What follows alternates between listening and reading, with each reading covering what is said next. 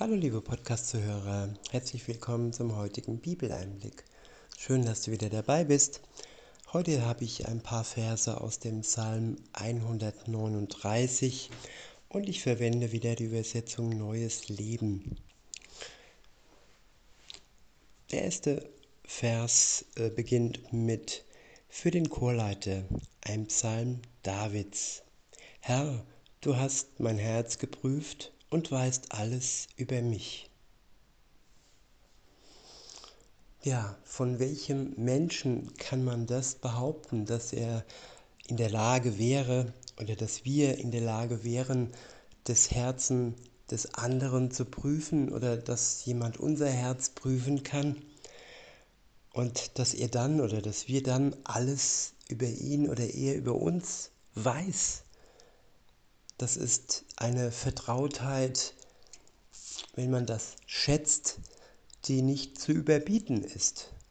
Viele ja, wünschen sich Geheimnisse und möchten ja vieles im Dunkeln lassen, aber wenn man sich ähm, gute Beispiele ansieht, also Beziehungen, Ehen, die wirklich jahrzehntelang Bestand haben, und wenn man sich dieses ja man kann fast sagen, diese Ausnahmen anzieht, wenn man entgegen dessen ja die ganzen Scheidungen sieht und so weiter.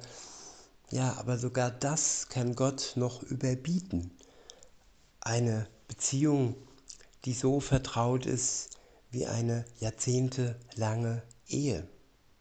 Gott sieht tief in unser Herz und prüft es. Ihm können wir nichts vormachen. Diese Prüfung ja, kann niemand standhalten. Niemand kann ja, dem, ähm, dem Lügendetektor Gott etwas vormachen. Das gilt nur für die, die ähm, ja, Sünde und Schuld verbergen möchten. Das ist unmöglich. Aber für die, die im Reinen sind mit Gott und die die Vertrautheit mit ihm genießen können, ja, für die ist es der Himmel auf Erden. Und wie wird es dann erst sein, wenn wir bei Gott wohnen, wenn er direkt leibhaftig in unserer Nähe ist und wir bei ihm wohnen? Dann wird es unbegreiflich schön sein. In Vers 2 heißt es, wenn ich sitze oder wenn ich aufstehe, du weißt es. Du kennst alle meine Gedanken ja, Gedanken lesen können. Das wünscht man sich manchmal, dass man die Gedanken des anderen erkennt und unsere eigenen Gedanken sind uns manchmal ein Rätsel. Aber Gott kann unsere Gedanken durch und durch lesen. Er kennt alle unsere Gedanken. Wenn wir uns selber kennenlernen möchten, ja, dann können wir das über Gott tun, über sein Wort tun, welches über uns, über unseren Charakter und über unsere Eigenschaften, über unsere Sehnsüchte schreibt. Also er hat den Menschen schon gelesen und schon erkannt. Und wenn wir in einer engen Beziehung mit ihm sind, wenn wir durch seinen Geist mit ihm verbunden sind, dann ist es ganz persönlich, dann ist es nicht nur allgemein menschlich, sondern ganz persönlich sind wir dann mit ihm verbunden. In Vers 3 heißt es, wenn ich gehe oder wenn ich ausruhe, du siehst es und bist mit allem, was ich tue, vertraut. Und du, Herr, weißt, was ich sagen möchte, noch bevor ich es ausspreche. Ja, es gibt so Momente, wo Menschen sich ohne Worte verstehen. Und wenn du solch einen Moment kennst, liebe Zuhörerinnen, lieber Zuhörer, dann kannst du dir das multipliziert mit tausend oder noch mehr versuchen vorzustellen. Es ist nur ein Versuch, denn ja, das ist nur bei Gott möglich. So ein enges Vertrauen können wir nur mit ihm erlangen.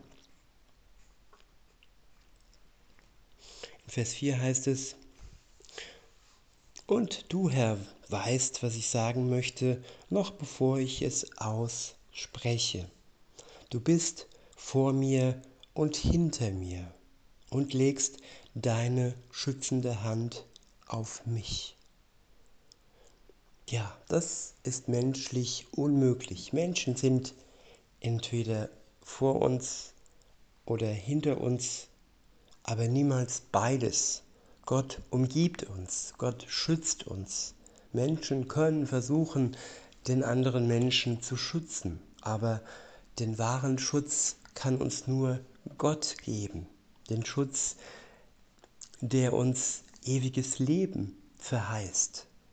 Wir können uns vielleicht einander im Leben schützen, aber nicht in der Ewigkeit. Das kann nur Gott. In Vers 6 heißt es,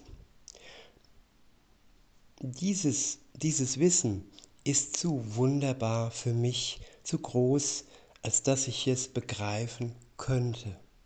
Ich wiederhole, dieses Wissen ist zu wunderbar für mich, zu groß, als dass ich es begreifen könnte. Ja, zu wunderbar, zu groß, unbegreiflich ist das Wesen des Herrn und das Vertrauen, das wir in einer Beziehung mit ihm erlangen können. Die Tiefe und die Einsicht, die er erlangt, in unsere Seele, in unser Herz. Es ist unbegreiflich. Er versteht uns. Ja, er muss nicht in einem ja, wörtlichen Dialog mit uns eintreten.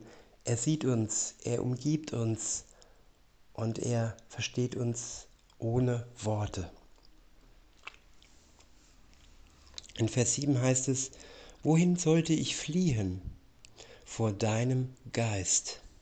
Und wo könnte ich deiner Gegenwart entrinnen? Ja, das gilt für die Menschen, die auf der Flucht sind vor Gott, die versuchen vor Gott zu fliehen, vor seiner Gegenwart, aber sie werden es nicht schaffen, denn er ist allgegenwärtig, er ist überall, im Dunkeln, im Hellen, in der Tiefe, in der Höhe, auf der Welt, aber auch im Universum. Alles, was existiert, existiert, weil er es erschaffen hat. Er ist der Schöpfer des Weltalls, des Universums und auch unser Schöpfer. Weiter heißt es, Flöge ich hinauf in den Himmel, so bist du da. Stiege ich hinab ins Totenreich, so bist du auch da. Ja, wir können den Menschen nicht in den Tod folgen. Der Tod ist ganz persönlich und ganz einmalig für jeden einzigartig. Wir werden dann nach der Auferstehung und wenn wir im Himmel sind, auch keine Paare mehr bilden, diese menschliche Vertrautheit wird dann aufhören. Wir sind dann wie die Engel und wir sind mit Gott dann eng verbunden, ohne weltliche Beziehungen eingehen zu brauchen. Denn seine Liebe durchflutet alles und alleine sie und sein Licht, das heller ist wie die Sonne, das ist dann ausreichend wenn wir ganz nah bei ihm sind und in seiner Nähe sind. Weiter heißt es, nähme ich die Flügel der Morgenröte oder wohnte am äußersten Meer, würde deine Hand mich auch dort führen und dein starker Arm mich halten. Ich wiederhole, Nähme ich die Flügel der, Morgen, der Morgenröte oder wohnte am äußersten Meer, würde deine Hand mich auch dort führen und dein starker Arm mich halten. Bäte ich die Finsternis, mich zu verbergen und das Licht um mich her Nacht zu werden, könnte ich mich dennoch nicht vor dir verstecken, denn die Nacht leuchtet so hell wie der Tag und die Finsternis wie das Licht. Du hast alles in mir geschaffen und hast mich im Leib meiner Mutter geformt. Ich danke dir, dass du mich so herrlich und ausgezeichnet gemacht hast. Wunderbar sind deine Werke, das weiß ich wohl. Du hast zugesehen, wie ich im Verborgenen gestaltet wurde, wie ich gebildet wurde im Dunkel des Mutterleibes. Du hast mich gesehen, bevor ich geboren war. Jeder Tag meines Lebens war in deinem Buch geschrieben. Jeder Augenblick stand fest, noch bevor der erste Tag begann. Wie kostbar sind deine Gedanken. Wie kostbar sind deine Gedanken über mich, Gott. Es sind unendlich viele. Ja, Gottes Gedanken über mich, über uns sind unendlich viele. Wir haben schnell Menschen in eine Schublade hineingepresst, machen uns unsere Gedanken und diese sind oftmals festgefahren und wir tun uns schwer, ja, sie da rauszulassen aus dieser Form, wo wir sie hineinpressen mit unseren Vorurteilen, mit unseren, ja, mit unserem nachtragenden Gedanken. Und ja, unser Bild vom anderen ist oft recht klein. Aber Gott hat über uns unendlich viele Gedanken, unendlich viele kostbare Gedanken. Und wer sich das klar macht, der wird niemals mehr die Sehnsucht haben, alleine von einem Menschen geliebt zu werden, in der Nähe eines Menschen zu sein, körperliche, menschliche Nähe haben zu wollen, wenn man dieses unendliche und unbeschreibliche, vertraute Gefühl zu Gott bekommt. Diese Beziehung, die nichts übersteigen kann, was man sich zu einem Menschen, wenn es optimal und perfekt läuft, vorstellen könnte. Wir haben also alles heute, jetzt und hier und all unsere Sehnsüchte zu minderwertigen Beziehungen, ja, sie blockieren uns nur. Klar können wir Gott darum bitten, dass er uns einen Partner schenkt, ja, so wie Adam und Eva sich erkannt haben und füreinander da waren, so kann auch Gott uns den richtigen Partner schenken. Aber bis es soweit ist und auch dann sollte er immer an erster Stelle in unserem Leben stehen.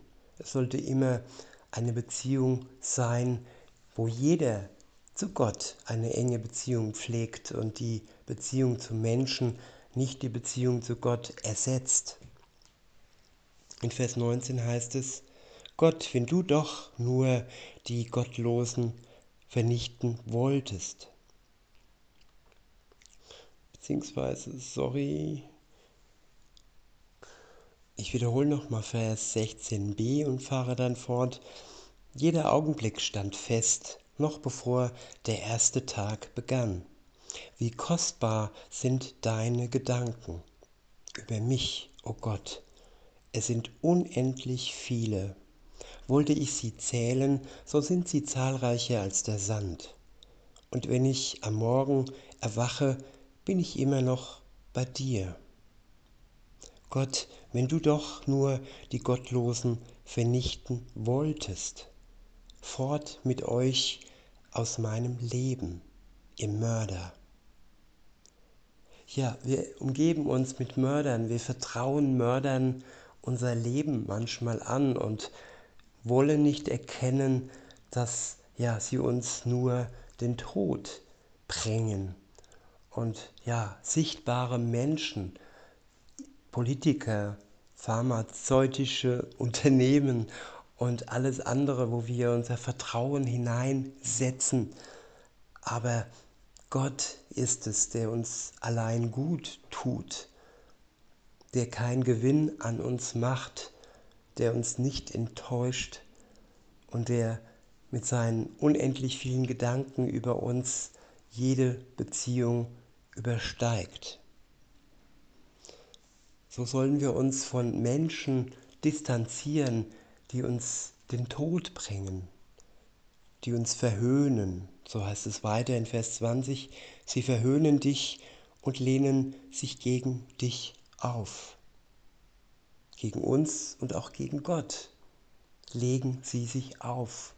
Sie werden zu, ihrem eigenen Gott und haben keinen Respekt vor Gott. In Vers 21 heißt es, sollte ich die nicht hassen, Herr, die dich, die dich hassen, und sollte ich die nicht verachten, die sich dir widersetzen? Ja, ich hasse sie von ganzem Herzen, denn deine Feinde sind auch meine Feinde. Ja, wir sollen die Sünde hassen von ganzem Herzen. Und wer sich Gott zum Feind macht, kann nicht unser Freund werden. Was wir können, ist unsere Feinde zu lieben, aber nicht ihr Leben, ihr sündhaftes Treiben und ihre Lügen, mit denen sie uns verführen wollen. Es geht immer nur um den Menschen, der von Gott geliebt ist. Wir sollen wirklich ganz genau trennen, den Menschen von seiner Sünde. Wir können mit der Feindesliebe den Menschen lieben, aber die Sünde sollen wir ja hassen. Das ist damit gemeint. Weiter heißt es, erforsche mich, Gott, und erkenne mein Herz. Prüfe mich und erkenne meine Gedanken. Ich wiederhole, erforsche mich, Gott, und erkenne mein Herz. Prüfe mich und erkenne meine Gedanken. Ja, Gott ist ein Forscher. Und wenn wir uns zu sehr mit uns selbst beschäftigen und nicht Gott uns erforschen lassen, ihm ja ermöglichen, dass er durch seinen Geist uns zeigt, was in unserem Leben falsch läuft und wie wir es wirklich meinen, ob wir in reinem Herzen handeln oder nur aus Eigennutz handeln. In Vers 24 heißt es, zeige mir, wenn ich auf falschem Wegen gehe und führe mich den Weg zum ewigen Leben. Ja, den Weg zum ewigen Leben, das ist das Ziel und dahin kann Gott uns führen, wenn wir ihn darum bitten, wie der Psalmist in unserem Psalm. In diesem Sinne, liebe Zuhörer, wünsche ich euch noch einen schönen Tag und sage bis denne.